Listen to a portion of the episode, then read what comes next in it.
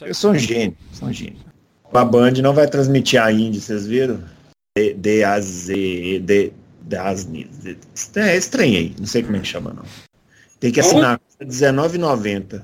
Não, acabou. Eu, coisa, eu não vou pagar 20, 20 conto pra ver Indy, né? Que isso, que absurdo. Eu gosto, você, mas... Ele sempre foi pão duro, desde que eu conheci ele. Agora, nossa, limite, ainda né? bem que eu gravei essa frase, porque essa eu quero colocar no começo. Tá gravando já, né? Legal. Eu sou um gênio, sou um gênio. Qual é o nome, cara? Mas ele já falou. Ah, Eu vou colocar essa irritação de novo. É, Eu sou um gênio, sou um gênio. Pra mim é Dasni, sei lá. essa vai, essa vai ao ar. Os caras não entenderam ainda. Aí você fala, meu, o que acontece com essa figura? Eu sou um gênio, sou um gênio. Vou começar a gravar aqui, vou começar a tagarelar então. Beleza, lá vou eu.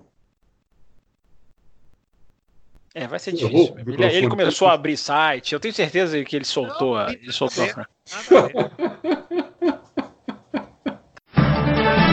Auto Racing apresenta Loucos por Automobilismo.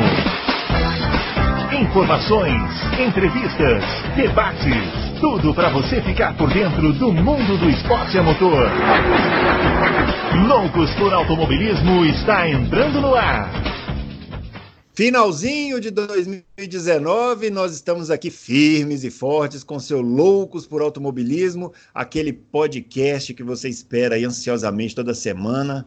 É, aqui a gente não para não, nesse finalzinho de ano corrido, estamos aqui para mais uma edição com muito jornalismo, responsabilidade, coisa que anda faltando por aí, né?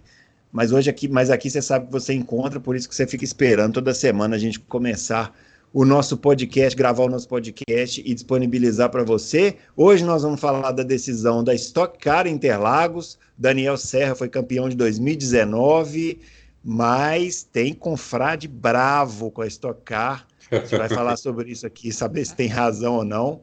E também vamos responder as perguntas que vocês fizeram lá para nós, lá na página do Auto Racing. Antes de chamar os companheiros aqui, Nunca é demais lembrar que o nosso podcast está disponível em todos os agregadores mais conhecidos aí na internet, o Google Podcasts, o Apple iTunes, Spotify, Sound, SoundCloud, Anchor, Breaker e Rádio Public. E além disso, se você quiser trocar ideia com a gente, o Twitter está à disposição. Nossos perfis são arroba BrunoAleixo80, que sou eu mesmo, o arroba, Fábio, o arroba CampusFB e o arroba Adalto Racing, ele que já participou aqui hoje, dando a sua risadinha do nosso colega que tá bravo, nós vamos falar daqui a pouco. Grande Adalto Silva, tudo bem, meu caro? Finalzinho de ano aí, que a gente pode falar para os nossos ouvintes aí de automobilismo nesse final de ano. Não tem muita notícia, né? Mas tem umas coisinhas, né, Adalto? Tem, grande Bruno, grande Fábio, grandes confrades. Tem, tem mais notícias para a gente falar. Último podcast do ano, né? Agora a gente só, só volta em janeiro, 7 de janeiro, que é uma terça-feira, é, porque próxima terça-feira é Natal e na outra terça-feira é Ano Novo. Então esse é o último E também ano. somos filhos de Deus. né? É. Também temos família, tudo, né? Que reclamam que a gente trabalha muito, não sei vocês, mas aqui. Oh, É. Então, é. Mas temos, temos coisas para falar aí e, e vamos falar assim, vamos responder a galera também que tá. Tem o Nishan tá bravo aí com a, com a Stock já entregou que é o Nishan, né? Já entregou que é o Nishan, mas tudo bem, nós vamos nós vamos falar do que, que ele falou aqui, vamos, vamos ver se ele tem razão, vamos ver se ele tem razão. Fábio Campos, meu caro, tudo bem com você?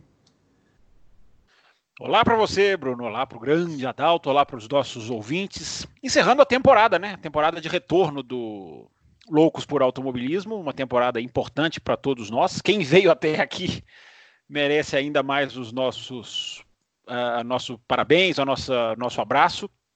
E vários ouvintes que a gente conseguiu interagir muito legal esse ano. E estou muito feliz em saber que vamos entrar de férias. Fico, fico muito feliz. Agora estou surpreso. Quer dizer, quer, não quer, fez esse ano. Quer dizer que vocês voltam no dia 7 de janeiro, é isso? Vocês estão muito animados, realmente vocês estão muito Ah, a animados. gente, a gente, Você. a gente não pode largar os ouvintes, né? Vocês assumem esse compromisso. É, eu, eu, eu não vou dar a data para o ouvinte porque eu gosto de cumprir os meus, os meus combinados. Eu tô achando vocês muito otimistas. São muito otimistas esses dois. Mas enfim, estão dando férias. Quando o chefe dá férias, a gente acaba aceitando, né, Bruno? Como bons empregados que somos. Claro, claro. Ó, ó, vou fazer que nem vou fazer que nem o Rio de Janeiro, hein? Nada de 13 terceiro, entendeu? Vi hoje isso daqui. Salários é, dos funcionários lá. A promessa não era Rio de Janeiro, né? É. A promessa era multiplicar até, por dois o salário. Não vai multiplicar o salário foi, por dois? Teve uma pessoa que mandou no Twitter é, deixa eu até resgatar aqui, comentando justamente, isso acontece justamente uma semana depois que a gente comentou sobre o Rio de Janeiro estar quebrado, né? É. E mesmo assim, é, estar construindo um autódromo, né? Uma coisa bem curiosa aí. Não, é muito curioso. Não é? Toda, todos os funcionários. O Bruno Ferreira, Bruno Ferreira mandou para a gente no Twitter. É, que administram lá boa parte da rede de saúde da, da capital já estão com salário em atraso há três meses. E o governo já avisou hoje, o governo não, a prefeitura, que não vai pagar 13 terceiro, não, não tem dinheiro para o 13 terceiro. Isso porque recebeu na semana passada 152 milhões de reais do governo federal, ou seja, de, de todos os estados, né, para não fechar os hospitais lá, porque estava faltando esparadrapo, band-aid, seringa, é, luz, água, faltando só, só essas coisas estavam faltando nos hospitais, eles iam fechar. Então o governo federal acudiu com 152 milhões só a semana passada, isso, né? Fora o que fora o, o normal que já vai todo mês lá para o Rio para ajudar a pagar o salário da galera lá. Então é. É, é isso aí, Brasil. Meu, meu, Brasil brasileiro, como eu falei é. lá numa das colunas que eu escrevi. Bom, vamos, é. vamos começar então, né? Já, já pegar o que tem de mais quente aí. A gente tem algumas perguntas, mas vamos falar da Stock Car, né? O Daniel Serra foi o campeão do ano, campeão de 2019, é, tricampeão, né? Se não me engano, terceiro não, tricampeão real, né? Três, três real, seguido né? É, e, e, a corrida foi vencida pelo Thiago Camilo, com o Daniel Serra em segundo, Marcos Gomes em terceiro. Daniel Serra fez uma corrida muito é, de olho no campeonato, né? Não dá para julgar, ele tinha uma vantagem muito grande. Os seus adversários mais próximos largaram muito atrás, o, o Barrichello, o Ricardo Maurício. O Thiago Camilo precisava ganhar a corrida e torcer para o Serra ficar em quinto, se não me engano. E ele fez a parte dele, mas enfim, né, é, precisar de resultado e torcer para o resultado do outro é sempre cruel em qualquer esporte e, e não, não havia muito o que ser feito, é, Adalto. Mas então, como a gente já comentou aqui, é, bom, vamos falar da corrida primeiro, né? Vamos falar da corrida, depois a gente fala aqui do, da revolta do pessoal. É, eu achei a corrida muito morna, né? Assim, muito.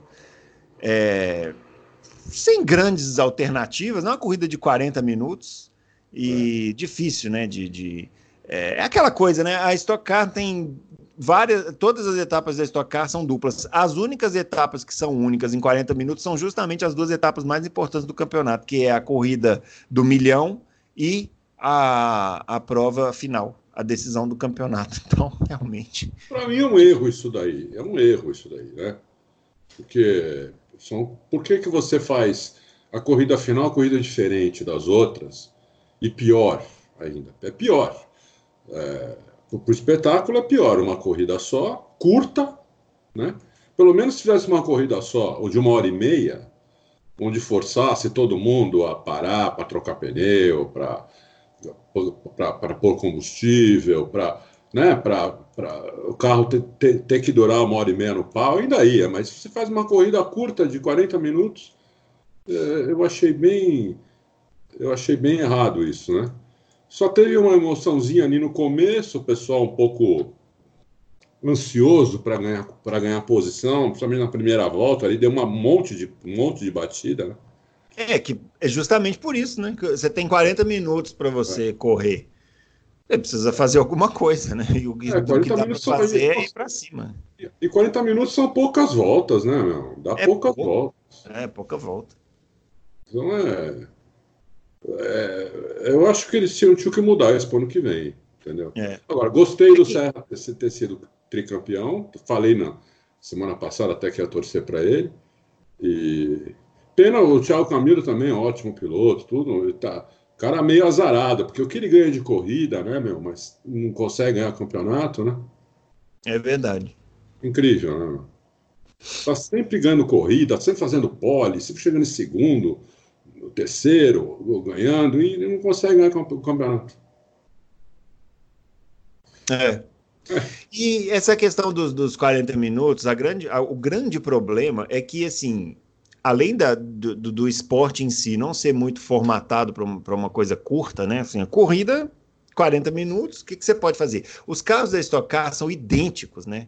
Idênticos, absolutamente idênticos, não, não, tirando uma ou outra regulagem de mola, cambagem, né? Tudo igual, o motor é lacrado, a caixa de câmbio é lacrada, a central eletrônica é lacrada.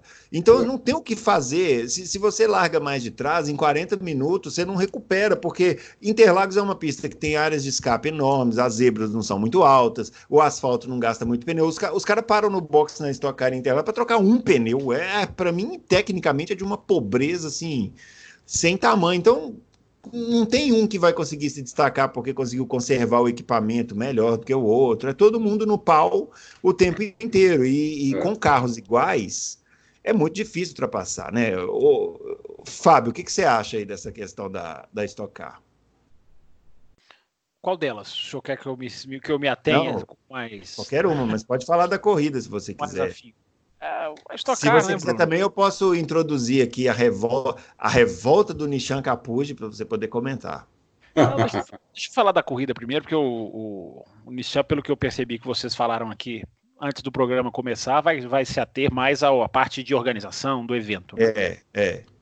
é então, para gente, a gente se manter na corrida, é, eu acho que foi mais um espetáculo sem sal, de uma categoria sem sal, de uma categoria limitada, de uma categoria que passou a pensar pobre, de uma categoria que passou a, a que viveu uma fase excelente há uma década atrás e depois resolveu se vender, resolveu se encaixar em grade de programação, resolveu, enfim, com, até ceder nas boas ideias que tem, é, se, se dobrar a necessidade é, é, impossível de se reverter na cabeça deles, de estar em TV aberta, como se apenas estar em TV aberta fosse ah, uma garantia. Pode até ser uma garantia financeira para eles, mas não há garantia de grande público, de continuidade, de ah, conexão. Né? O que eu sinto falta na Stock Car é conexão com o público, conexão com o país, conexão com, enfim, com quem gosta do esporte, porque parece um espetáculo muito, muito superficial. Né? E a gente vê uma corrida também superficial, com poucas é, atrações. A categoria já teve ótimas ideias, como trazer pilotos de fora para fazer a abertura do campeonato. Mas os pilotos vieram aqui, teve piloto que veio da Austrália, da V8, e guiou 15 minutos. Então é uma coisa. A, a, categoria acaba sendo vítima de uma, de uma política que ela tem que acaba limitando as próprias boas ideias dela. É, tem pontos positivos, tem um carro tecnicamente poderoso, tem enfim, bons pilotos, mas não engrena, né? não engrena. É um espetáculo que se rendeu totalmente ao botão de ultrapassagem, é um espetáculo de onde vence o melhor apertador de botão.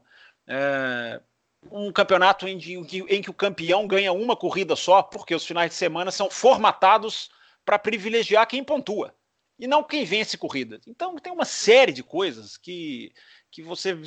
Os caras não estão ali para fazer automobilismo, estão ali para fazer dinheiro. Acho que estão fazendo.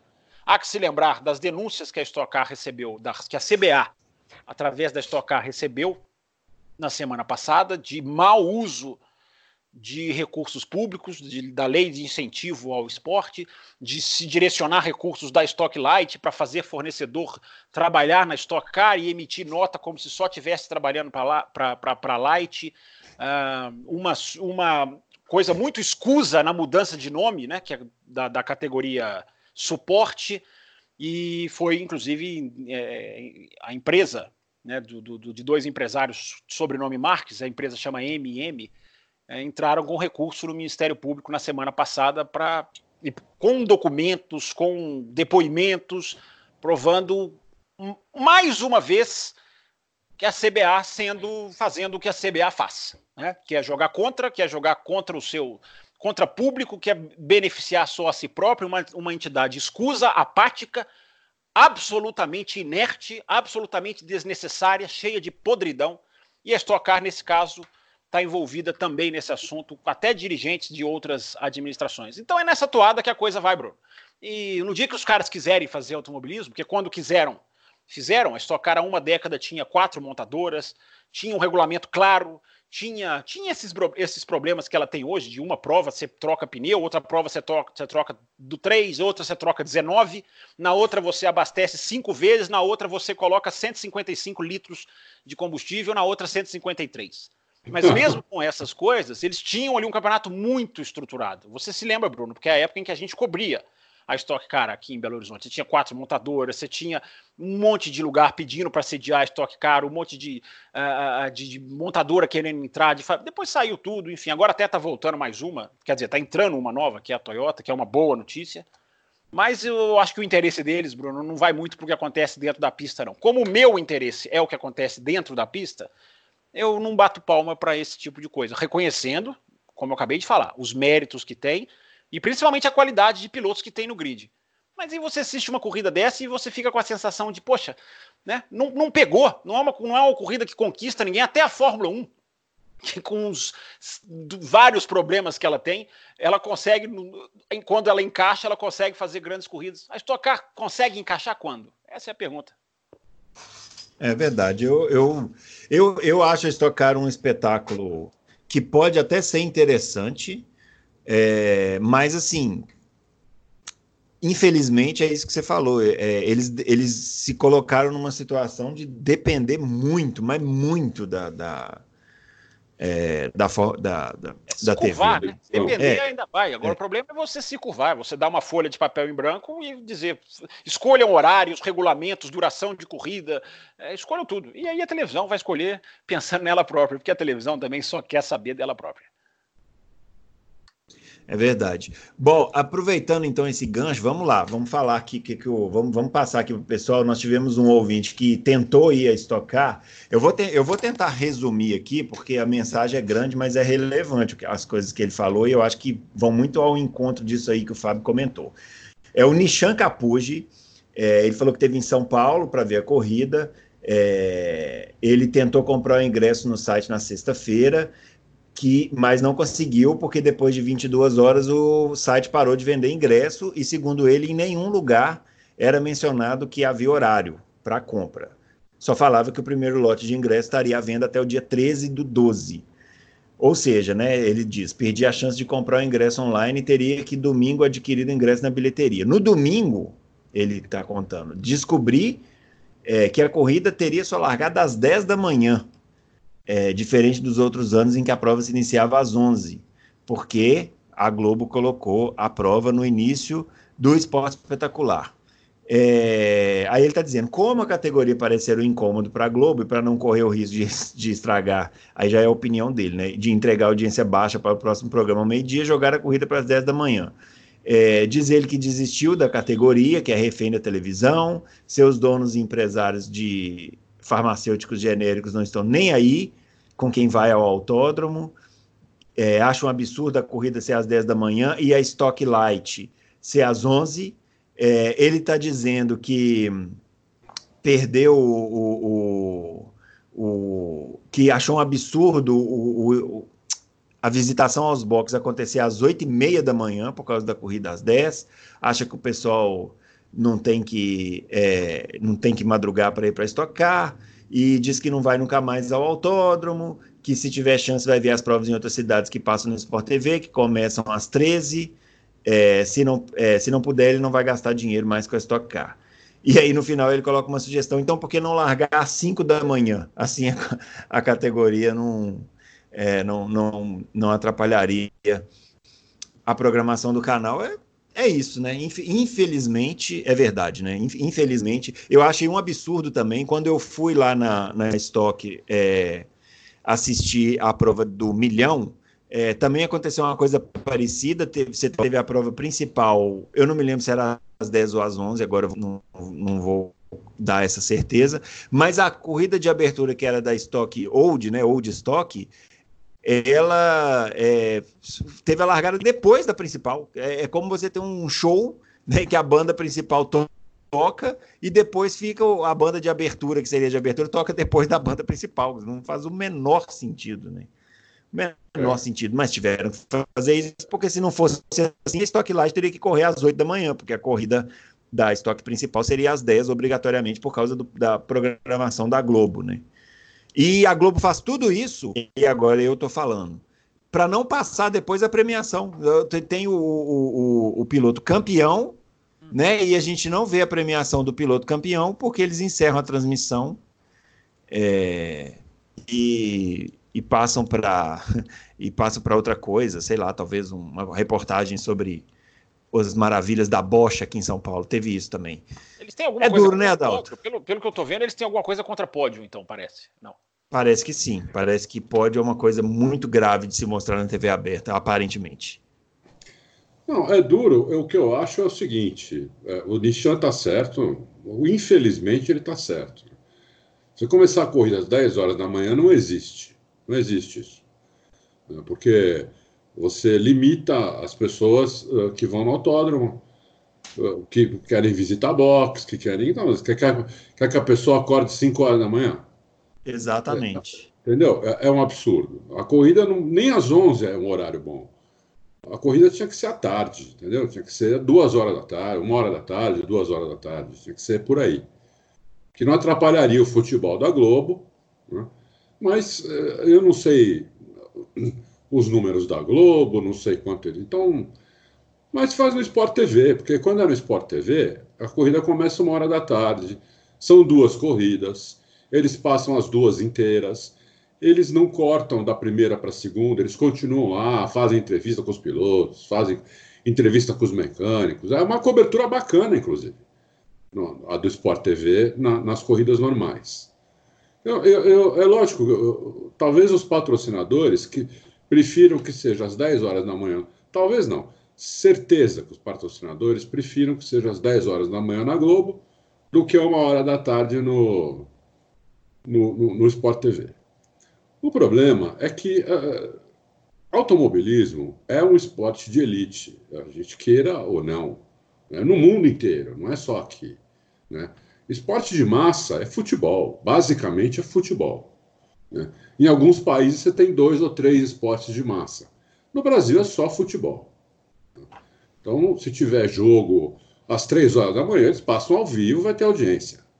Né? Sete horas da manhã, lembra aquela Copa do Mundo que foi no Japão? Os jogos, os jogos eram seis, sete horas da manhã. E a audiência dava 50 pontos de audiência. Entendeu? Então, infelizmente, aqui, o automobilismo é um esporte de elite. Então, tem que passar num canal fechado é, se quiser fazer um negócio direito. Você pode fazer um negócio na, na TV aberta, mas a TV aberta, ela, é, ainda mais a Globo, que é a que, que tem mais audiência do que todas as outras somadas, é, é difícil você conseguir fazer um negócio como a gente gosta, como fã de automobilismo gosta, numa emissora dessa, que precisa de audiência, entendeu? Que precisa, de, precisa ter ponto de audiência. Então, é, é a minha sugestão para a própria Stock Car seria fazer, seria fazer essa última corrida como ela faz as outras e fazer no Sport TV, né? com algumas mudançazinhas, né? Ah, no, no, botão de ultrapassagem, dar menos cavalo do que dá, algumas coisinhas, né? Deixar os caras trocar pneu à vontade, quem não quiser trocar não troca, quem quiser troca, deixar abastecer à vontade. Eu acho que isso aí devia ser feito. É, eu acho que isso, é, pequenas mudanças iam melhorar muito a categoria e a transmissão no Sport TV. Agora, quando vai para a Globo, é assim mesmo, e não adianta a gente reclamar, porque é, é, é. Certamente são os patrocinadores que querem isso. Porque seis pontos de audiência na Globo é mais do que 20 pontos de audiência no, no, no canal fechado. Ou 30 pontos de audiência no canal fechado, entendeu? Então, é, é como eles estão lá pagando, dando uma grana para. O Stock Car é muito cara hoje, né? muito cara. É uma categoria bem cara mesmo. É, é complicado, entendeu? É complicado. Então, é, é tem que achar um meio termo aí E a primeira coisa que tem que entender é que automobilismo não é um esporte de massa. Né? Você não vai ter é, 30 pontos de audiência no, no, canal aberto. Nem Fórmula 1 dá isso. A Fórmula Exatamente. 1 dava isso quando tinha CNPq. É, já eu há muito Aí dava, dava 30, chegou a dar 40 pontos, que é uma barbaridade, né? Uma barbaridade. Mas é porque tinha Senna e Piquet, entendeu? Os dois em carro bom disputando o título. Aí brasileiro assiste, minha avó assistia, a avó de você deve assistir, a tia, a tia Maricota assiste, todo mundo assiste, né? Para torcer para o brasileiro. Aí sai os brasileiros, ah, o esporte vira o esporte de elite de novo. É só para quem. Quando eu digo elite, né? Elite que tem dinheiro, é elite é, gente que gosta, gente que é apaixonada pelo negócio, entendeu? É que é um nicho, né? É um nicho. É. é. um nicho. Na verdade, é um esporte de nicho. Isso, Foi um isso. esporte de massa. É. Hoje não é mais. É. Né? Então é, é, isso, né? A gente tem que precisa entender isso. A própria Estocar, os, os patrocinadores, entendeu? Precisa entender isso daí e explorar isso daí, inclusive, porque dá para explorar isso bem, entendeu? Dá para explorar. Né? Agora, se não quer, não quer ter trabalho, então põe na Globo às 10 horas da manhã, às 9 horas da manhã. Faz como o Nichô falou, põe às 5 horas da manhã e dane-se, entendeu? Mas uh, se tiver um pouquinho de cabeça e fizer um pouquinho de trabalho, dá para fazer um negócio bem melhor, não tem dúvida. Principalmente na corrida do milhão e nessa última. É que, na verdade, eu acho que é, tecnicamente a categoria é boa. A questão é que, como a corrida é muito curta, não tem muito o que fazer, né? Se, se você faz é. uma corrida com uma duração normal, você cria alternativas naturalmente, de desgaste de carro, desgaste de pneu, é. sobressai um piloto daqui, outro de lá. Agora, uma corridinha de 40 minutos para decidir um campeonato, vai me desculpar, não tem, não tem o que fazer. É, não, não tem o que fazer. É, é. A Stock Car teve. Foi uma corrida que eu fui, inclusive. Peguei, saí da minha cidade, peguei o avião, fui para ver, para depois voltar para não tinha nenhuma outra finalidade a não ser estocar. Era uma corrida do milhão com uma hora e dez. E, e não era, isso não foi em 2002, não. Isso faz seis, sete anos por aí. É, Não é uma coisa, não é lá na, lá na, na, implementação do chassi tubular, não é nada disso. Nem preciso ir tão longe. É, já que implementaram a corrida do milhão, aliás, implementam tudo, né? Copiam tudo lá de fora, né? É, é a, a, é a falta de criatividade deles para criar é, é, enorme, apesar da boa ideia de pilotos convidados. É, eles fazem corrida do milhão para né, para aparecer, dar um anel para aparecer com Indianápolis. Fazem essa pataquada ridícula de corrida, última corrida valendo pontuação dobrada. Isso é uma besteira, isso é uma futilidade, isso é uma coisa absolutamente você tentar fabricar uma, uma disputa. Uma emoção, né? Até a Fórmula 1 seguiu esse regulamento horroroso e percebeu no, no, no, mesmo ano que a besteira que fez. A Indy também faz essa besteira. Né? Isso é o mal do, do automobilismo moderno, né? De querer ser mais show do que é. É, não, é querer fabricar emoção. É, é fabricar emoção, e é um esporte que não precisa. Né? Um não, esporte... tem, não temos emoção no nosso campeonato. O que, que a gente pode fazer para resolver? É vamos resolver tecnicamente ou vamos fazer um arranjo? Aí eles fazem Aí, um arranjo. Aí você dobra a pontuação sem a menor disparidade, sem a menor é, congruência técnica com isso. Porque se você é. faz uma corrida ah, às 24 horas de Le Mans, hoje valem o dobro de pontos de uma. O dobro não. Acho que até três vezes mais, se eu não estou enganado, do que uma corrida. 24 horas. Sim, é um desafio maior. Lógico. É o que eu estou dizendo. Até é aí, as 500 milhas de Indianápolis, Indianápolis é. já dá, o que é já justificado. Dá. Porque é. são as 500 milhas de Indianápolis. É um desafio enorme. Agora, o que a Fórmula 1 fez, o que a Indy faz hoje, o que a Stock Car faz, de você fabricar que a última corrida vale mais, sendo que tecnicamente ela não se diferencia em nada das demais. Pelo contrário, no caso da, da Stock, ela é mais fácil do que as demais. Ela é mais fácil, é, ela é mais Dá fácil. menos trabalho, porque ela, ela é, ao invés de serem duas corridas, é uma só. E a ideia de duas corridas, ela, ela é até interessante. O problema é que é enjaulada pela televisão. Uma corrida tem meia hora de diferença da outra. Então você não tem nem a possibilidade de reparar o carro, dependendo do acidente. E aí começa a acontecer um monte de piloto entrega a primeira corrida para poder é. Então é tá muita coisa errada, Bruno. É muita coisa errada. Entendeu? É, é, é, é muita gente que não está nem aí para a corrida. Eles estão aí para ganhar o dinheiro deles. Então, por isso que eles estão na TV aberta e largam um dia às 10 da manhã, um dia larga às 11, um dia larga às 1 da tarde. Categoria nenhuma no mundo, com raríssimas exceções, larga de manhã. Nenhuma. A DTM larga de tarde, a Fórmula 1 larga tarde, a Indy. A Indy até muda muito de horário, mas né, não faz nenhuma loucura de largar de manhã, raramente.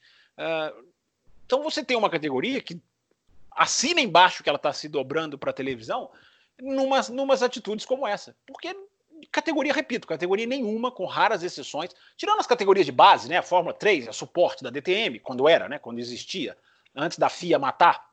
Aí largava de manhã, porque é uma categoria, igual é o que vocês estão falando da Stock Light, enfim, é, a categoria suporte é outra história. O evento principal ele larga tarde, até por efeitos é, é, é, climáticos, porque tem pista em que você precisa que o sol esteja em cima, porque senão você cria uma curva cega, você cria um ponto cego.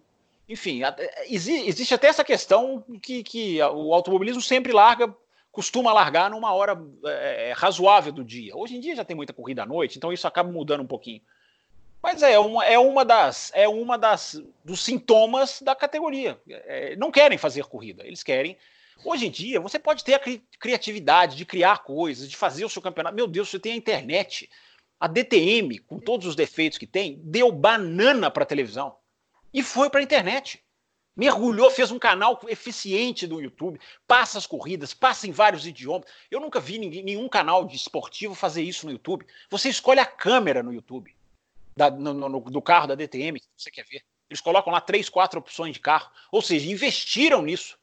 É, você pode investir nisso. A Stock Car já faz a transmissão dos treinos no site. Por que não voltar, não se virar o site e, e mergulhar, fazer um trabalho forte em cima disso? E aí você consegue até negociar com a TV aberta, mas senhor da situação, sem ser absolutamente dependente dela. Você fala assim, não, você quer TV aberta, mas as minhas condições são essas e essas e essas. Daqui dessa linha eu não vou passar. Tudo bem, a gente pode ceder aqui para vocês para ganhar visibilidade. Você quer colocar piloto na sua novela? É, pode colocar. É, e a, a, cede até uma. Porque eles já fizeram isso, né? Colocaram um piloto. Foi, foi. É, tem uma cena maravilhosa do carro andando na pista à noite com faróis acesos. É incrível. É tem no YouTube, depois procurem aí. Mas quer fazer isso para turbinar o marketing da categoria? Ok, mas você não, não pode passar de uma certa linha. Do tempo de prova, do, dos horários, do calendário. O calendário você pode até deixar a televisão influenciar, porque aí ela vai jogar ali com a Fórmula 1, separa da Fórmula 1, enfim. Isso até existe uma linha, Bruno, é o que eu estou querendo dizer. E a Stock Car já cruzou essa linha há muito tempo, infelizmente, porque aí passa-se isso que o Nissan tá, que passou. Você não sabe o horário, você não sabe a venda de ingressos exatamente como funciona. A Stock Car pode até fazer corridas às, às 11 da manhã, talvez às 11 seja o horário limite. Se ela fizer todas às 11 da manhã, ela começa a criar um público que já sabe que ela corre às 11 da manhã. Agora, você ficar um ano, você muda, outra pista é assim, essa começa às duas, essa começa. Aí você. É aquilo que eu falei, você não fideliza o público e você vai tendo públicos superficiais. É, e uma coisa que eu, eu falei, eu estive na corrida, a última corrida de duplas que teve da, da Stock Car, eu fui. É, foi a abertura do campeonato de 2018, se não me engano, tá? Se não me engano. É, eu achei o evento interessante, é, até me lembro que, não sei pra, se eu escrevi alguma coisa sobre isso num blog que eu tinha, é, algumas melhorias que eu acho que podia ter. É, mas assim, uma, coisa que, que, que, me chamou atenção, e nessa corrida de duplas e nessa também, o, o Adalto pode confirmar isso aí também, é, a corrida, a final da Stock Car acontecendo na cidade de São Paulo, você não via nada ao, na cidade que lembrasse que tinha uma corrida. Então, assim, não, não tem uma divulgação, não tem uma ação, as pessoas não, não, Ninguém sabe, né? Assim, as pessoas moram na cidade onde vai ter uma decisão da categoria, que é hoje a principal categoria do automobilismo brasileiro, e não acontece nada, não, nada é falado, não tem um cartaz, não, não tem. Isso aqui é, Bruno, isso aí dá lá. trabalho. É, isso, que eu falei, aquilo, isso que eu falei no começo, isso dá trabalho de fazer. Entendeu? Você vai, você vai nos Estados Unidos, né? eu, eu já morei lá. Você vai nos Estados Unidos, você vai numa cidade que vai ter a NASCAR no próximo final de semana, você vê banners da NASCAR na cidade inteira. Faixas, você vê tudo. É um evento espetacular, entendeu? Eu, eu não gosto da corrida, sou sincero aqui, não sou obrigado a gostar de tudo. Eu não gosto. Acho da um NASCAR, bicho. né? É, não gosto ah, de NASCAR. Tá. Acho bem ruim. Mas como evento, como evento, é espetacular entendeu? Eles metem 70 mil pessoas, 100 mil pessoas. Em, em Indianápolis, eles metem meio milhão de pessoas no autódromo. Né? É, porque o evento é bem feito. O evento é muito bem feito. Né? A promoção do evento é super bem feita. Aqui não tem promoção. Aqui basta passar na Globo. Então, tá. é. Basta passar na Globo. Para eles é isso que basta. E o pior, é. não é só para eles, é para os patrocinadores também. Quando eles vão vender o patrocínio, eles têm que colocar lá que vai ter duas, no mínimo duas corridas ao vivo na Globo. Senão eles não conseguem patrocínio. Entendeu?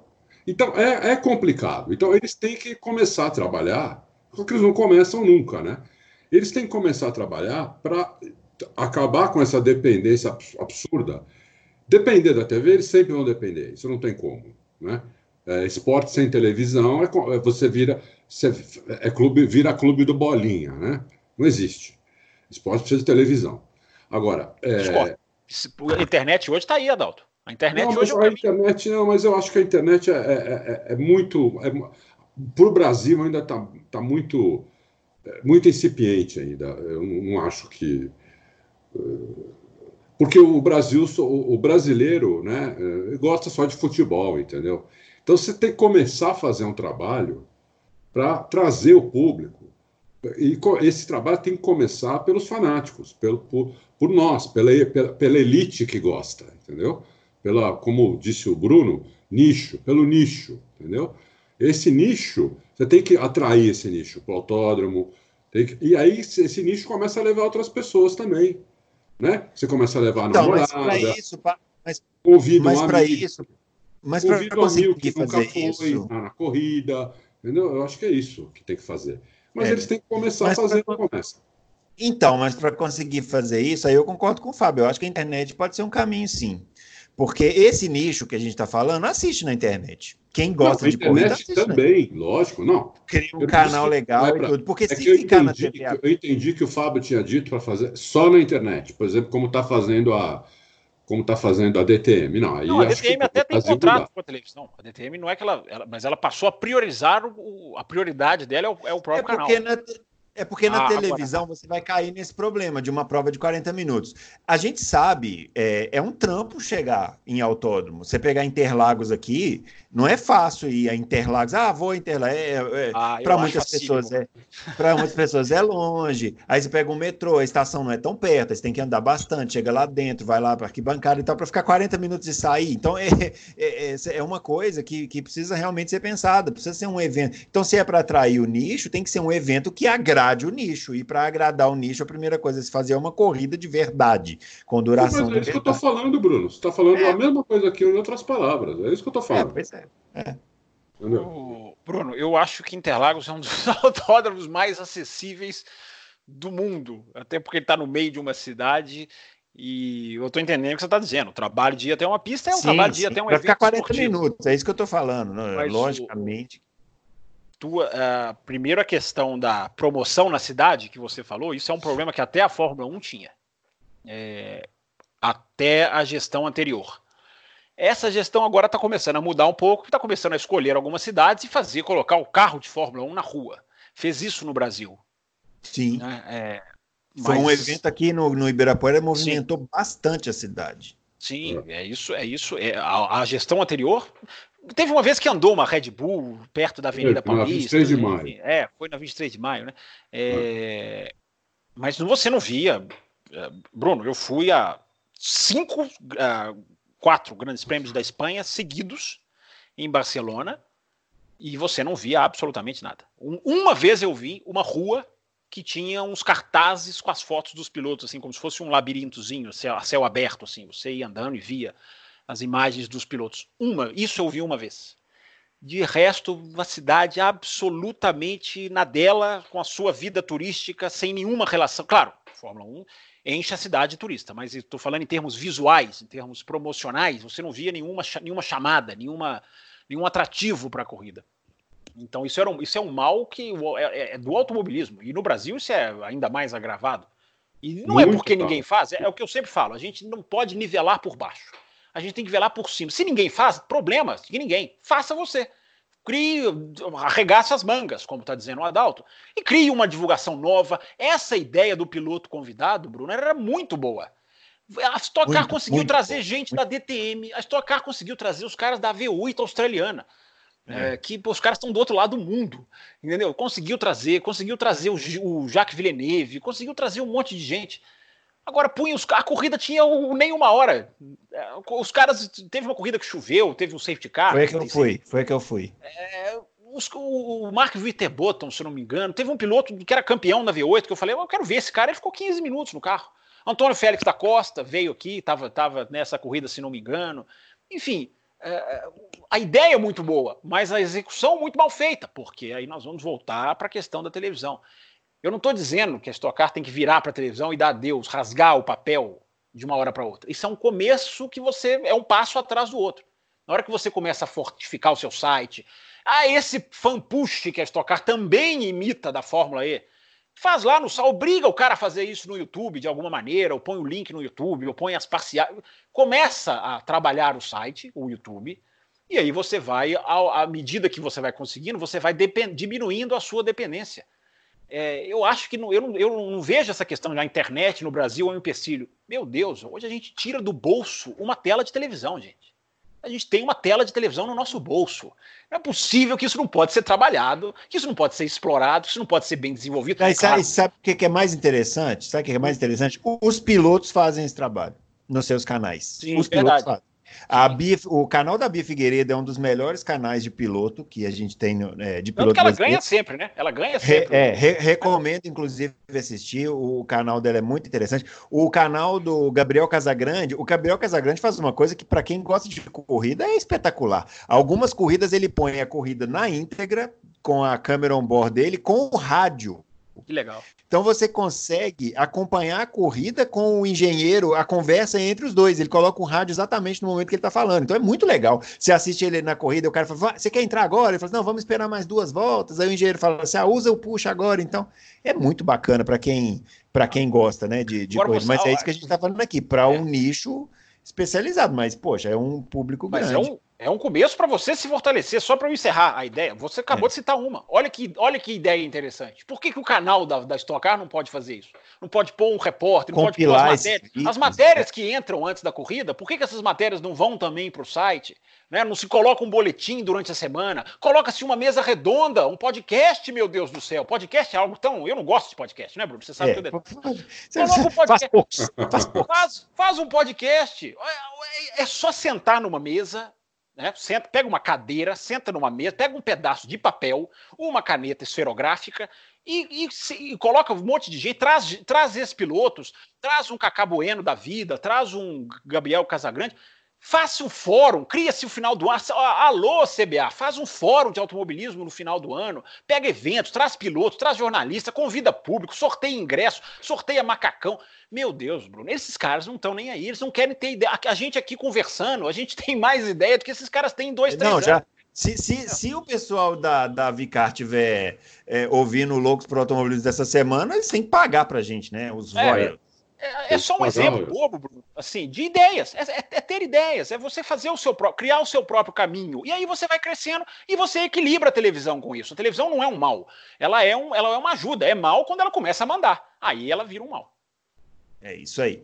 Bom, é, a, tecnicamente a Stock Car, para a gente encerrar aqui, né? Tecnicamente a Stock Car na, na, próxima temporada, como o Fábio falou, entra a Toyota e a promessa é um carro é, mais próximo dos carros de rua, que esse também é um problema. Esse carro hoje parece muito pouco com o que a gente vê na rua, então já seria um caminho aí, tomara que eles é, sigam, né? E é isso, pessoal. Essa é a Stock Car, então. Daniel Serra, campeão do campeão mais uma vez. E vamos torcer aí para que as nossas ideias sejam pelo menos consideradas e nos paguem por elas. Isso que é o mais importante. Bom, é, você só quer dinheiro. Você, só quer, você não quer o bem do automobilismo, você só quer não, dinheiro. eu só quero dinheiro. Eu sou igual o pessoal lá da, da Stock, eu só quero dinheiro. bom, vou começar a responder as perguntas aqui. É, o Bruno Ferreira mandou uma sugestão, mas eu estava conversando com o Adalto aqui. Nós vamos, viu, Bruno Ferreira? É, essa pauta sua né? é muito boa. Ela está ela tá incluída nas, suge nas sugestões que a gente vai fazer em janeiro.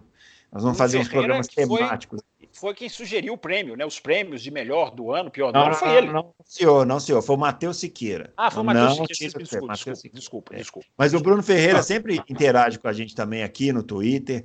E ele deu uma sugestão de pauta muito boa. Eu não vou entregar qual é a sugestão dele, tá lá na página para quem quiser ver, porque é, eu acho que o pessoal vai, vai, vai querer muito saber a nossa opinião a respeito do tema, e nós vamos falar sobre isso no próximo mês nos nossos programas especiais.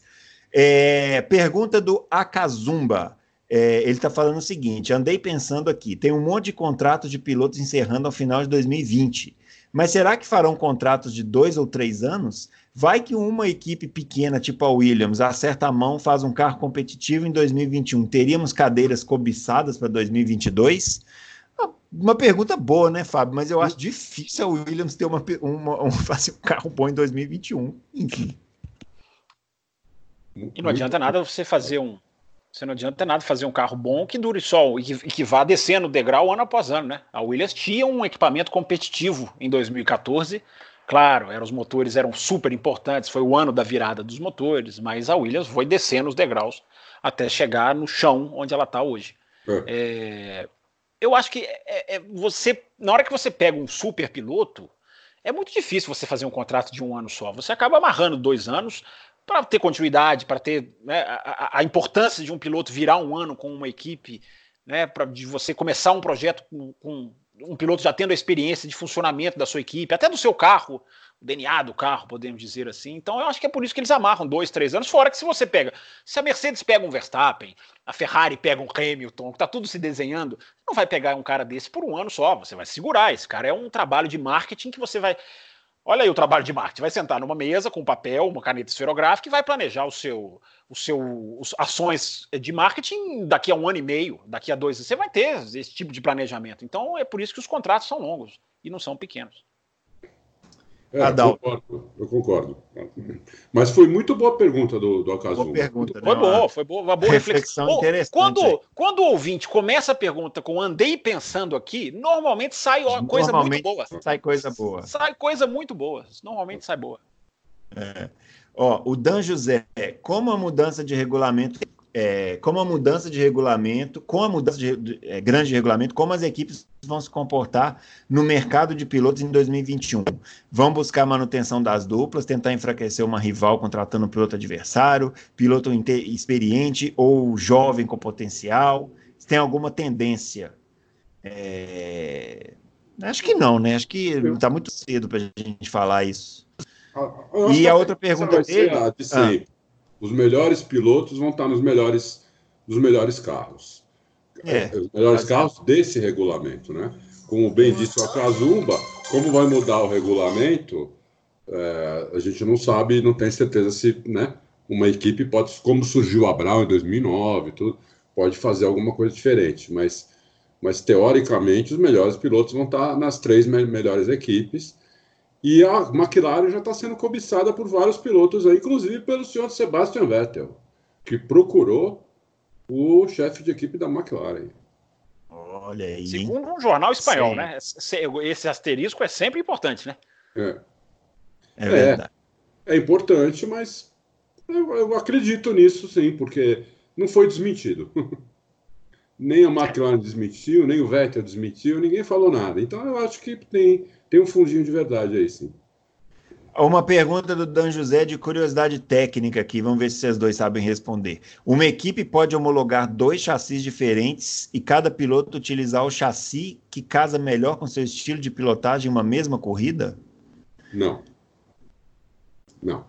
Antes de começar o campeonato, a, a, a equipe tem, homologa um chassi só. E vai com ela chassi, mas ela muda o chassi. A Haas correu com dois chassis diferentes, o Magnussen com um e o, e o, e o Grosjean com outro. Claro com que não era, de, não era de outros anos. Não, chassi. É não, assoalho, só assoalho, só, só assoalho. Não, a, a, eu me lembro muito bem até da, da Sky da Inglaterra mostrando ali as diferenças no, nas aletas, na parte ali de, de, de, de de boards, aquela parte de entrada de ar, enfim, tal, talvez a, a, pegadinha da pergunta do Dan José esteja no, esteja no termo o que, que vai definir o que é chassi, então. Mas não, a, a, a, cada um correu com um carro diferente nesse ano. Não, a equipe pode mudar o chassi se ela conseguir provar para a FIA que aquele chassi tem algum, de, algum defeito de fabricação por segurança. Aí pode. Se não, não pode. Que eu saiba, não pode. Só se mudou o regulamento. A, a, a... Tanto que o, o, o Romain Grosjean voltou para o carro da Austrália a pedido dele e a equipe já tinha. É porque a questão que eu tô, que talvez seja a pegadinha, é uma evolução. Você tem ali um chassi que é homologado, mas você vai mexer nele. Né? Sim. E, então a equipe mexe nele, Dan José. É, o que fez com que a Haas, lá na altura do Grande Prêmio da Inglaterra, voltasse com um carro para o chassi da Austrália. Então, os dois correram e eles correram três, quatro corridas. A, a, equipe até elogiou o Grosjean por isso, talvez isso tenha pesado na renovação dele, não sei. Enfim, é, que ele, de que isso partiu dele, de que ele falou: vamos pegar um chassi, é, vamos voltar para aquele carro da Austrália, em que a gente classificou bem, enfim, para a gente comparar e entender. E... Não, é, ele voltou, mas não foi o chassi que ele voltou. Ele voltou as peças que tinham sido atualizadas, ele voltou o acerto da Austrália, ele voltou o carro da Austrália, mas o chassi era o mesmo. É que você com o mesmo chassi muda muito o carro. É, com, com, com, peça aerodinâmica, com.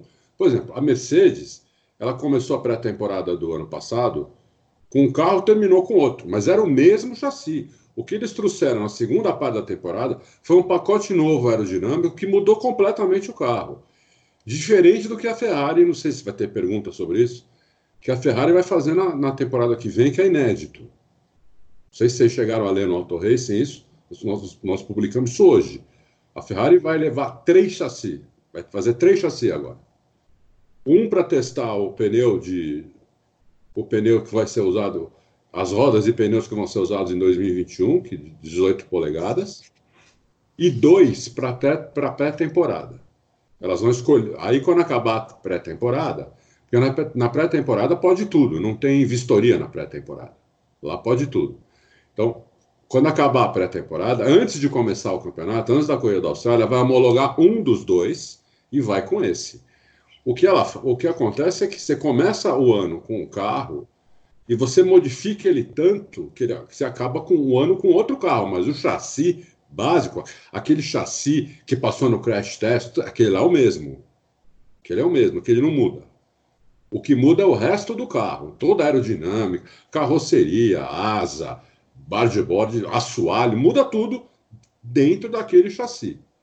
A não ser que aquele chassi se prove inseguro. É, o carro comece, o carro, o carro fica inseguro. O cara, é, eles erraram o chassi, o carro, o carro sai muito de frente, sai muito traseira, ou o carro puxa para um lado, para o outro, mas isso não acontece na Fórmula 1, entendeu? É muito raro acontecer. Eu não lembro de ter acontecido. Talvez alguém que esteja ouvindo lembre e até, até me, me corrija, mas eu não lembro de ter acontecido isso. A McLaren, eu lembro que ela estreou o carro, ela estreou um novo carro durante o ano, alguns anos atrás. É, a Ferrari várias vezes estreou 2000. A Ferrari, eu ia citar Ela estreava o carro com o carro do ano anterior, é por isso que não, eu é, acho que essa, Em 2002, esse... o, o Barrichello chegou a correr com o carro de 2001 e o Schumacher isso, com Sim, ele até chamava de nona, né, de velhinho, o carro de É, velhinho, velhinha, é. Enfim, é, por isso que eu acho, eu acho que a resposta é sim, mas enfim, deu um bom debate aí, Dan José. Sua pergunta foi boa. Verdade. Bom, o Danilo Duarte está perguntando se, na nossa opinião, a porta da Ferrari realmente se fechou para o Max. E também está perguntando, tá, tá, ele falou que, segundo o Max, 60% do grid seria campeão na Mercedes. Ele acha, ele, Danilo Duarte, acha que, é, que o Max exagerou, que ele não vê 12 pilotos com condições de levar o campeonato. É, quais pilotos vocês acham que seriam capazes desse feito pilotando uma Mercedes, uma flecha de prata, com o Senhor Hamilton como companheiro de equipe? Esse, esse, esse parênteses aqui no final, com o Senhor Hamilton como companheiro de equipe, muda completamente a interpretação da pergunta, né? É. Mas, o, mas no final aqui, só para registrar, ele é, faz um agradecimento pelo nosso trabalho, fala, é, desejando um Feliz Natal, próspero ano novo. Muito obrigado, viu, Danilo Duarte? A gente deseja o mesmo para você. Participou aqui o ano inteiro com a gente. Tive Vamos o lá. prazer, tive o prazer de conhecê-lo, apertar a mão dele em São Paulo esse final de semana de Grande Prêmio do Brasil. Gente finíssima, Danilo Duarte. Ah, espero, espero que ele possa dizer o mesmo. Não, ele não vai dizer. ele, ele, não vai dizer nada, porque ele é educado. Vai ficar calado. Né? É, isso é o que ele pensa, na verdade, mas ele não vai dizer, porque ele é um rapaz. É, claro. é um lorde. Mas e aí, o, vão, cada um responde uma. O Fábio, você acha que o, o porta da Ferrari realmente se fechou para o Max? Não, se tivesse fechado, se, se tiver se fechado, é uma besteira, uma bobeira se fechar por causa de declaração. Pode estar fechado agora, daqui a dois, três anos. Todo mundo é. joga o jogo do interesse, Danilo. O Alonso acabou com a Isso. McLaren é. Alguns é. anos depois ele voltou. Não depois do episódio já... Alonso McLaren, meu filho. É, pode ele pode, assim, Danilo, ele pode não estar nos planos agora. Os caras realmente podem estar falando, não queremos esse cara aqui. Mas daqui a dois, três anos, o mercado, um aposenta, outro sai, outro faz uma saída surpreendente, como fez o Ricardo. O jogo é, muda a qualquer, a toda hora. Não tem isso de porta fechada, não, Danilo. E essa questão da Mercedes aí, Adalto? Quem poderia ser campeão com a Mercedes? Bom, com, com, com o Hamilton como companheiro de equipe, é, eu vejo uma disputa acirradíssima, talvez, com, com o Verstappen. E se o Alonso estivesse na Fórmula 1 só. Ah, sem o Hamilton como companheiro de equipe, com o Bottas como companheiro de equipe, eu continuo achando que o Verstappen poderia ser campeão. Uh, Deixa eu ver. Porque o, o Hamilton iria para outra equipe também, né? Estaria em outra equipe, né? Então, por exemplo, se o Hamilton tivesse na Ferrari é, e um outro, um outro na, na, na Mercedes, eu, eu, é difícil responder isso, né? Porque as equipes pensam nisso também. Porque né? é um exercício assim difícil de fazer, né? É difícil de fazer, porque hoje a, a Mercedes tem um, até escrevi isso um, um texto sábado, até coloquei isso, né? Quer dizer, é, a Mercedes pensa assim, pô, a gente podia contratar o Verstappen para 2021 pagando metade do que pagamos para o Hamilton, né? que já é mais do que o dobro do que o Verstappen ganha hoje. Só que daí o Hamilton ia para a Ferrari. E será que o Hamilton na Ferrari não ganha da gente? Entendeu? Então é muito difícil você você fazer esse exercício, entendeu? É, eu não sei, eu não, eu não sei dizer. Eu acho que os dois melhores pilotos são Hamilton e Verstappen, e eles não, no melhor carro eles provavelmente seriam campeões. Mas é, é, não dá para cravar também, porque você não sabe aonde vai estar o outro, entendeu? Então, é, por exemplo, Leclerc, o Leclerc foi o primeiro ano dele na Ferrari, né? É, mas o Leclerc, no ano que vem, vai ser um adversário mais forte do que foi esse ano. Porque ele já Primeiro que o carro já vai ter o feedback dele. Hoje, esse ano ele pegou um carro que foi feito por Vettel, né? Porque o feedback era do Vettel. Nem, nem o Kimi deu feedback, porque já, o Kimi já já estava certo que ia embora no meio do ano. Então o Kimi nem sabia desse carro novo, do carro desse ano. Então foi o feedback do Vettel. E o, o, o, Leclerc sentou lá e num carro feito por Vettel, ele cravou o Vettel. Então o, o, Verstappen, o, o Leclerc tem tudo para o ano que vem ser um adversário bem forte. Mas o ano que vem tem tudo para ser é diferente de ser, né? É, é. Não dá, não dá para afirmar, mas é. Os melhores sempre têm chances, entendeu? Nos carros bons, eles sempre têm chances. Muito bem. Ó, duas mensagens aqui para o programa. O Matheus Siqueira perguntando como é que vai ser o Loucos na semana que vem, na, no ano que vem.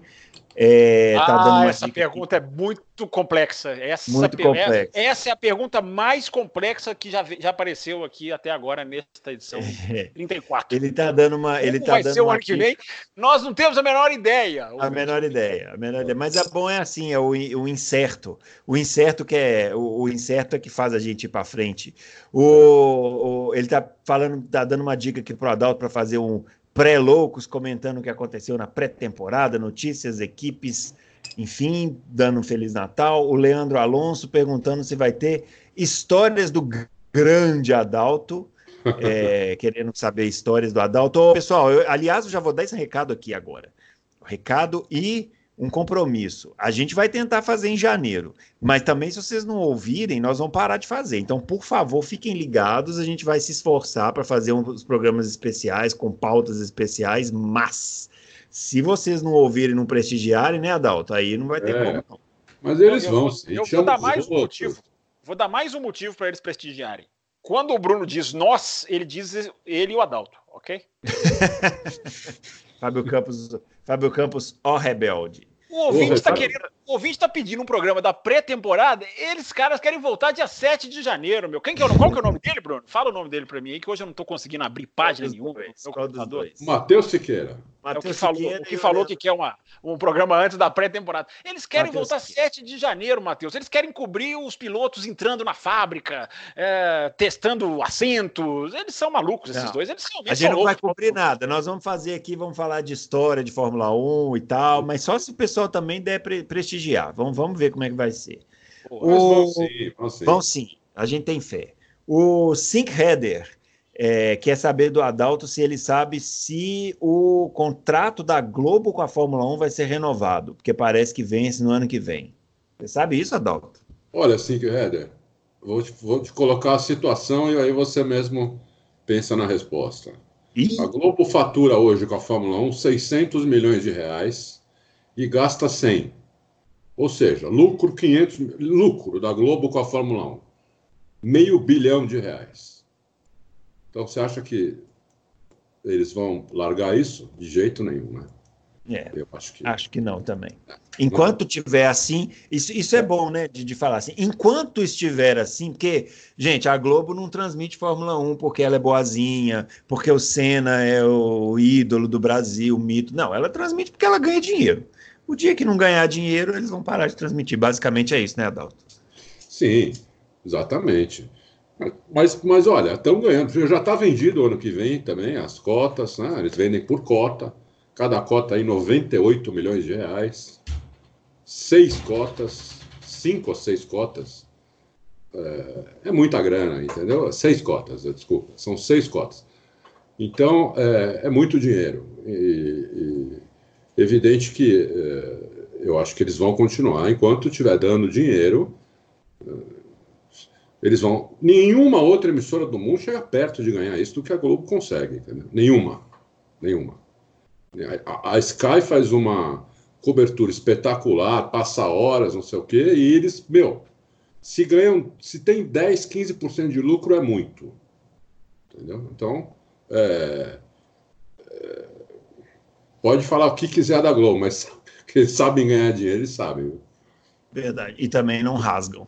É. O Siegfried, ele está perguntando é, se no teste de colisão, que se, se, no teste de colisão realmente destrói um chassi, e se sim, quem garante que o seguinte usado nas competições é idêntico?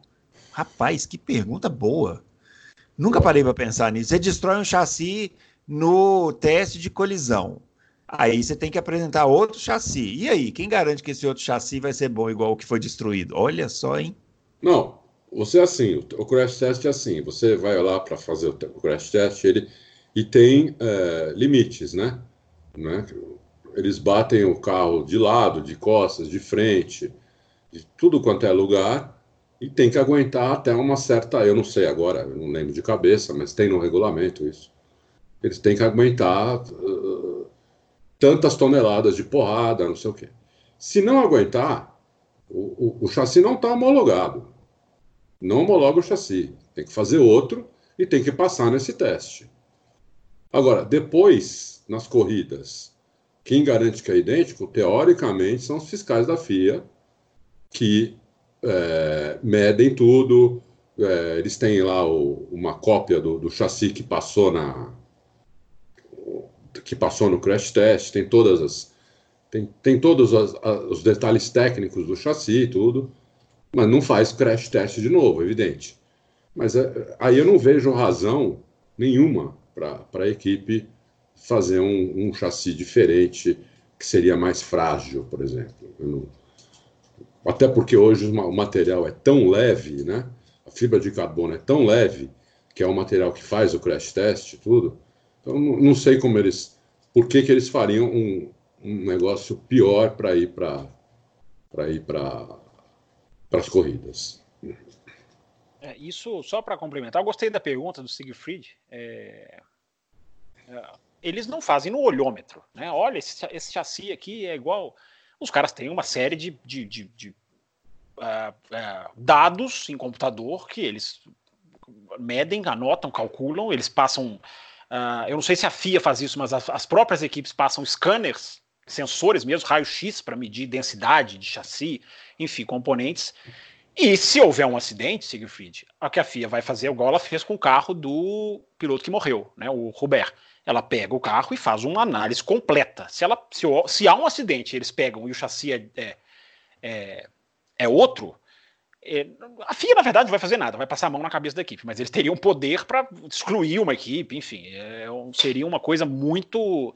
seria um risco muito grande. E eles nem esperam o acidente para fazer essa revisão, eles têm toda a parte detalhada de computador que eles fazem, que eles anotam, que eles acompanham, e se bobear, usam até o próprio scanner das equipes para verificar tudo, densidade, material, peso, medidas. Eles conseguem medir o, o, tamanho, a espessura da fibra de carbono. Então é uma coisa muito técnica, Siegfried, para eles garantirem que está tudo dentro do regulamento. Muito bem. É, o Sync Header, de novo, olha, abusando, hein? É, tá pedindo para o Adalto contar a história da saída do Montoya da McLaren. É, o, essas histórias do, do Adalto vão ficar para janeiro, né, o, o, o Adalto? Então vocês, fiquem, vocês fiquem ligados aí que, que vai acontecer. Alberto Amorim.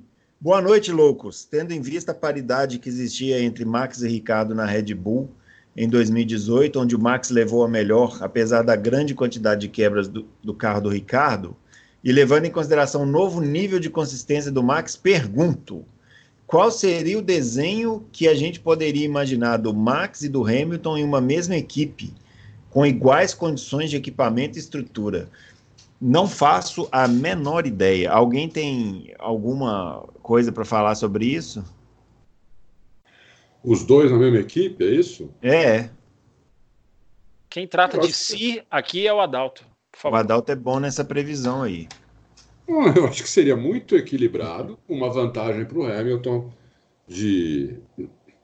Pô, se fosse na Mercedes, até uma vantagem para o Hamilton. Mas se fosse na Red Bull, a vantagem seria do Max. Se fosse da Red Bull, a vantagem seria do Max, entendeu? Então. É, muito cis. É isso. O ideal seria aí os dois, por exemplo, para a Ferrari. É, aí, aí ficaria igualdade. Né? É, aí ficaria tipo igual, assim, os dois igualdade. começando do zero. Né? É, exatamente. É, mas e eu seria, acho que... seria uma reedição de Senna Prost, Hamilton Alonso, né? Seria a reedição de duplas é, espetaculares, né? Apesar do Max não ter vencido nenhum campeonato ainda, ele não venceu ainda circunstancialmente, né? Assim como o Senna estreou na Fórmula 1 em 84, só foi ganhar em 88, porque só em 88 que ele tinha carro para ser campeão. Entendeu? Então é. Enquanto é isso, ele ia ganhando corrida com as outras equipes, como o Verstappen ganha. O Verstappen hoje na Red Bull lembra muito o Senna na Lotus, né? que era, era, era, era uma equipe boa, mas era uma, era uma equipe pior do que a Williams, do que a McLaren, né? É, muitas vezes do que a Ferrari, e o Senna ganhava corrida, entendeu? É que nem o Max hoje na, na Red Bull, é uma, é uma equipe mais. É uma equipe pior, vai, do que a Mercedes e a Ferrari, porque é uma equipe não é uma equipe de fábrica, né? Eles não. É, motor, eles têm que comprar motor de, de, terceiros, que é um motor hoje que agora, no final de ano, chegou ali, mas começou o ano atrás, entendeu? Então é, é complicado, entendeu? Os dois com o mesmo equipamento, é, ia ser muito difícil saber quem ia ganhar. Eu, eu talvez eu, eu, eu apostasse no Hamilton, mas não dinheiro, apostasse sim, uma Coca-Cola, entendeu? Ah, então tudo bem, porque aí não tem problema perder.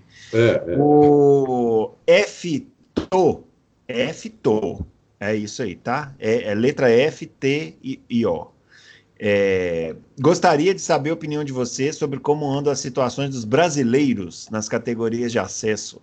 Qual deles pode estar mais próximo de assumir uma vaga de titular na Fórmula 1? Eu acho que Pietro Fittipaldi, né? Que está na Haas é, como piloto de testes e é uma equipe que tem dois pilotos que meio assim capengando, né? porque o resto, o Sérgio Sete Câmara na McLaren não entra, né?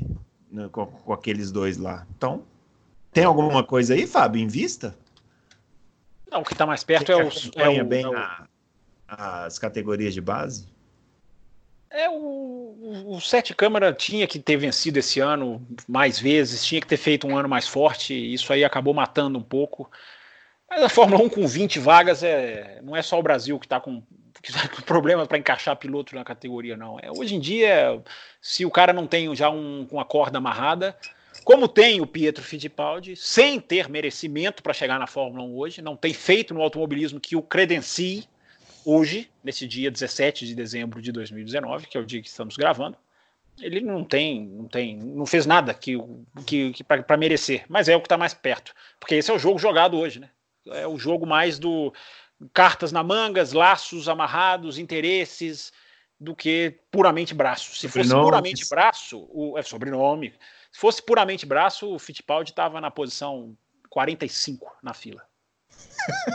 45 entre os brasileiros ou 45 entre o geral? Não, no geral, porque não fez nada. Ah, então ele, não tem, não, ele então, não, tem então ainda uma. Ele, ele ainda não está. É, não, ele não é um piloto ruim, ele não é, mas ele não tem feito, ele não tem, ele tem que se provar mais. Ele andou de DTM, DTM tudo bem, um ano só costuma não ser suficiente mas ele, ele ganhou uma World Series num campeonato absolutamente decadente, com 10 carros, tinha piloto de 50 anos no grid, enfim, então não, não, ele não se provou. Para mim, piloto de Fórmula 1 tem que merecer estar na Fórmula 1. Né?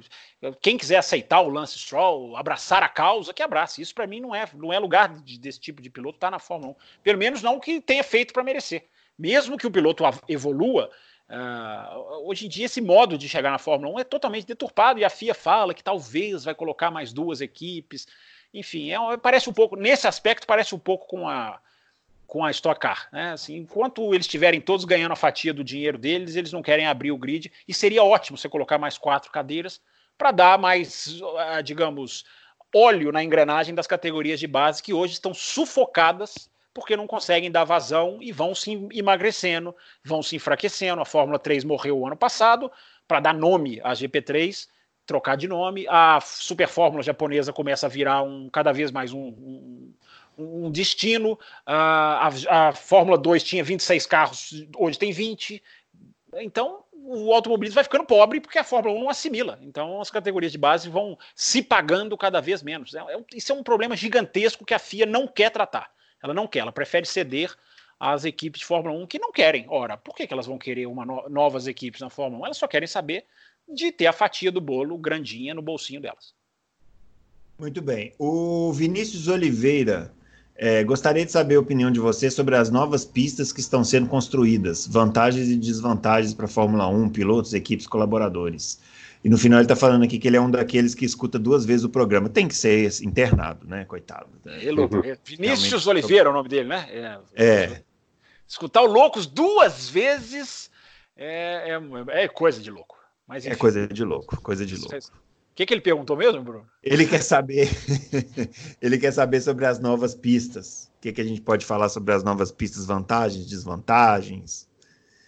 Alguma coisa sobre as novas pistas. É Holanda, né? Vamos, vamos, enumerar aqui. É, Holanda. Holanda e Vietnã. A gente tem coisa para falar delas. Né? O Adalto é. quer começar? Deodoro, não, tô brincando. É, a, a, pista do Vietnã tem tudo para ser muito boa. Ela é meio baseada em Baku. Tem curvas, tem retas enormes e curvas fechadíssimas. É, pontos de ultrapassagem que não falta ali. E eu acho que vai ser legal a pista. Chutômetro, lógico. Já a pista da Holanda, eu tenho um pouco de receio.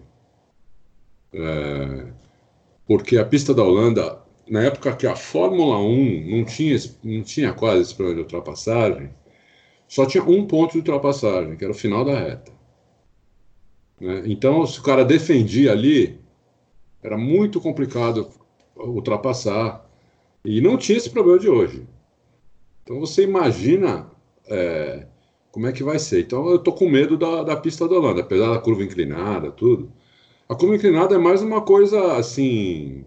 É, plástica, né, visual, do que técnica, né? Porque vai, provavelmente os caras vão fazer aquela curva com o pé cravado, no, no, mínimo no meio da curva, eles vão estar de pé cravado, vão entrar no retão de pé cravado e vão até o final. Não sei como é, como é que vai ser aquela curva 1, né? uh, se vai ser igual era antes, ou se eles vão fechar um pouquinho mais para ter uma freada mais violenta, para dar mais espaço para ultrapassagem, talvez, não sei. Foi ali que o, em 83 o, o Prost jogou em cima do Piquet e eles acabaram batendo? Não, não, não foi ali? Foi, foi ali, foi na curva 1. É. é. o único lugar que dava para passar, entendeu? É. Então é. É esse, é esse meu receio, entendeu? Então, e, e, naquela época não tinha problema de ultrapassagem, né? 83 está falando de carro asa. Os carros faziam. Os carros, era carro asa mesmo. O cara fazia a, a volta inteira colado no carro da frente. Assim, a câmera mostrava, parecia um carro só, você não via o carro de trás. De tão colado que ele estava. Que ele tava. É, e mesmo assim era muito difícil passar, porque quando eu tirava do vácuo, pegava aquela parede de ar e, e não passava, entendeu? Então é, é, é difícil, eu não sei. Vamos ver, vamos ver. Eu acho que eles estão. Se eu tenho esse receio, eles também devem ter, devem. Eu imagino que eles saibam o que estão fazendo, senão vai dar, vai dar problema essa pista da Holanda aí. Muito bem. O Romeu Silva Las Casas, ele quer saber que que a gente, quem a gente acha que pode dar um salto de desempenho em 2021. Renault, McLaren, Williams. Ou mais de uma ou nenhuma. Fábio, quer falar? Não, futuro, quem fala é o Adalto. Ah, mas é mas esse aqui. Mas não, eu, eu, eu, ia falar das pistas. Você veja como é, ouvinte. Eu cedo, educadamente, ah, falar, não, falar das... você quer começar e eu não falo. Não, agora também não falo. Não, então. Não, não, falo, e sobre futuro e sobre futuro também não falo. Pronto. Não, nesse momento, então, eu estou deletando aqui a pergunta. Nós vamos voltar aqui.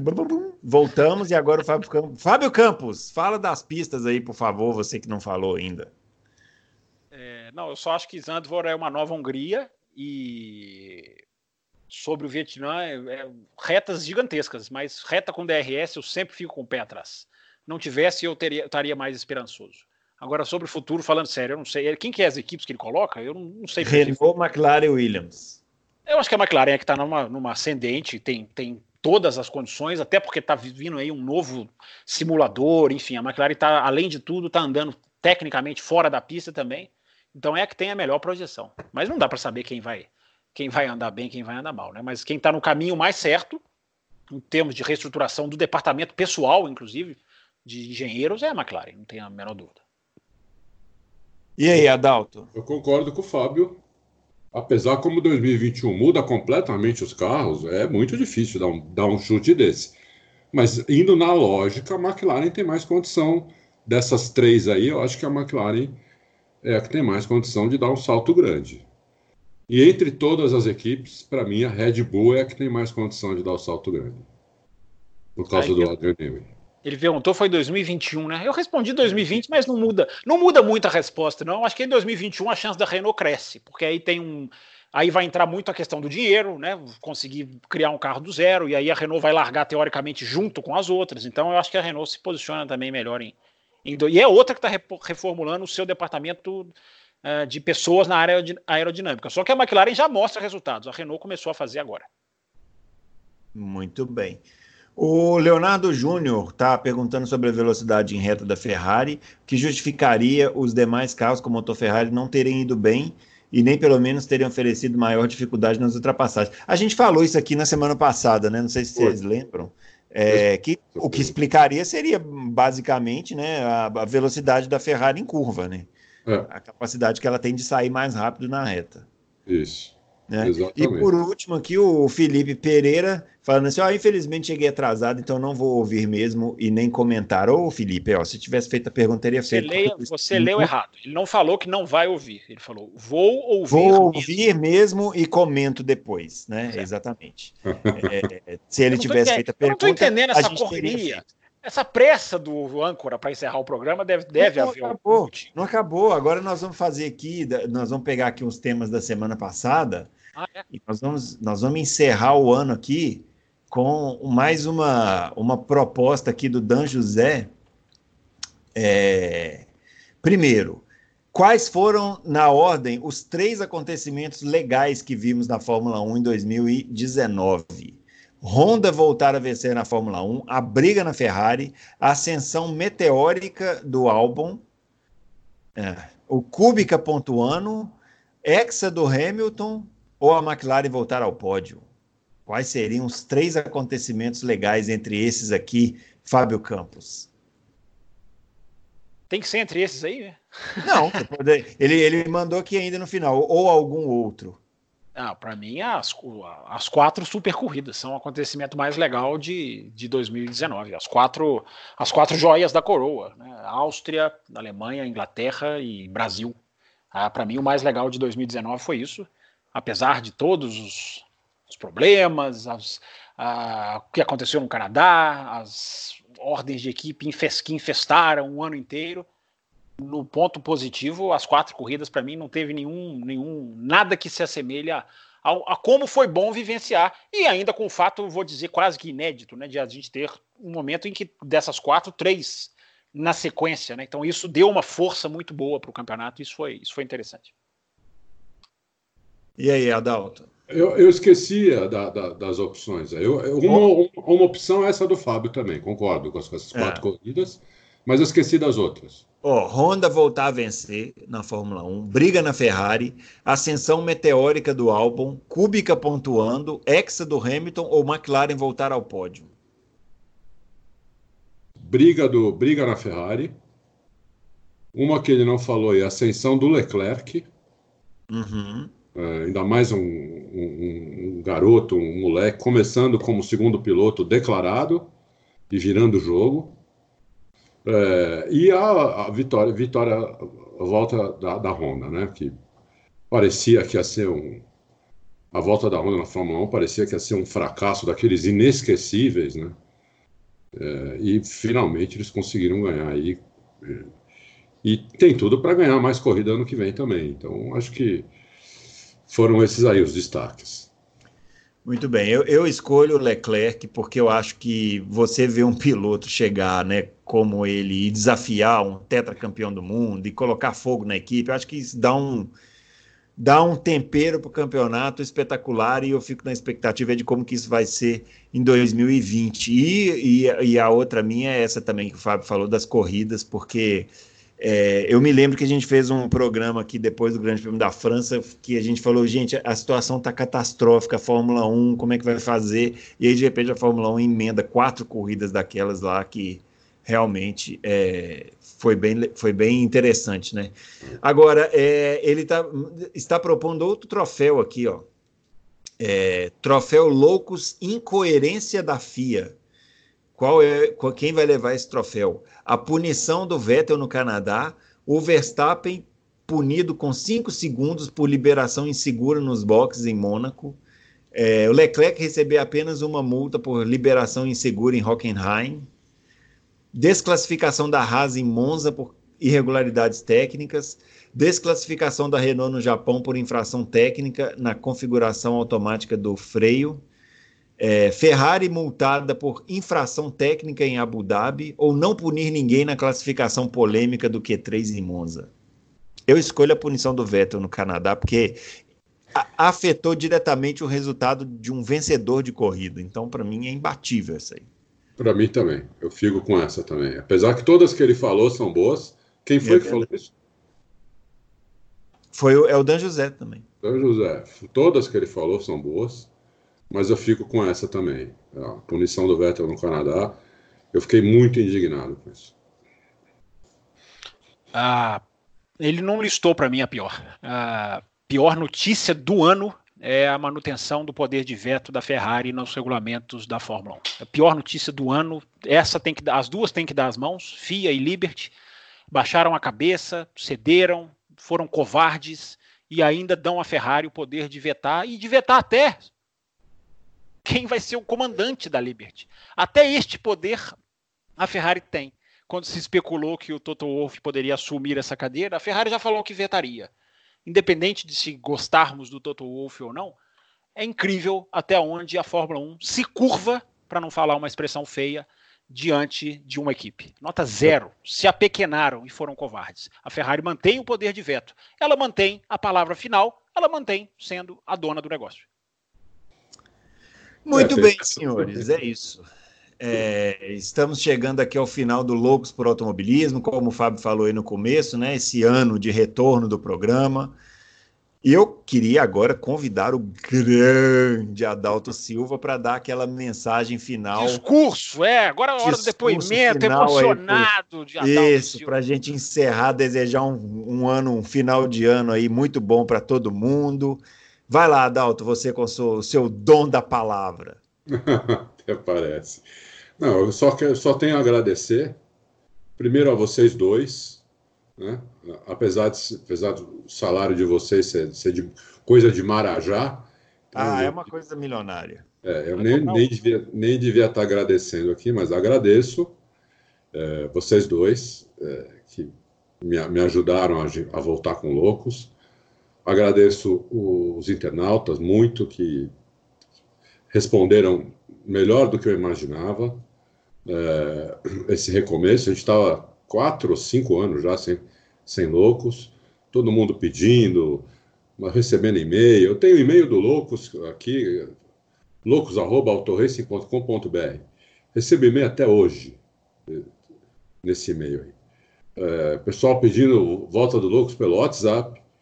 Então, é, só que eu não queria voltar ao Loucos de qualquer jeito, né? Então, por isso que eu agradeço muito vocês dois. É, e, o, e o pessoal, né, que deu muita, muito feedback, muitas perguntas, é, muitos comentários na, na, página, no Facebook, no Twitter, é, mas principalmente aqui na nossa página, né? Que é aqui que dá para ver tudo mesmo direitinho. Eu não tenho tempo muito de rede social, porque hum, eu já trabalho demais, não, não dá para eu ficar é, olhando rede social. Tenho, tenho muita dificuldade com, com qualquer rede social. O Torrice não tem nem esse, essa rede social hoje que é a mais badalada. Instagram, nós nem temos. Porque o que, que adianta ter e não fazer nada, né? Então, nós não temos ainda. Temos que, tem, tem que pensar nisso para o ano que vem. Mas é, é isso. Eu só tenho a agradecer a todos. É, esperar que o ano que vem a gente consiga é, continuar o ano inteiro, é, que continue com vocês continuem nos prestigiando, prestigiando nossos os patrocinadores do Auto Racing, é, porque é disso que o site vive, né? O site é totalmente aberto, totalmente grátis, por causa da publicidade. Muita gente reclama de, de publicidade, mas não tem jeito, entendeu?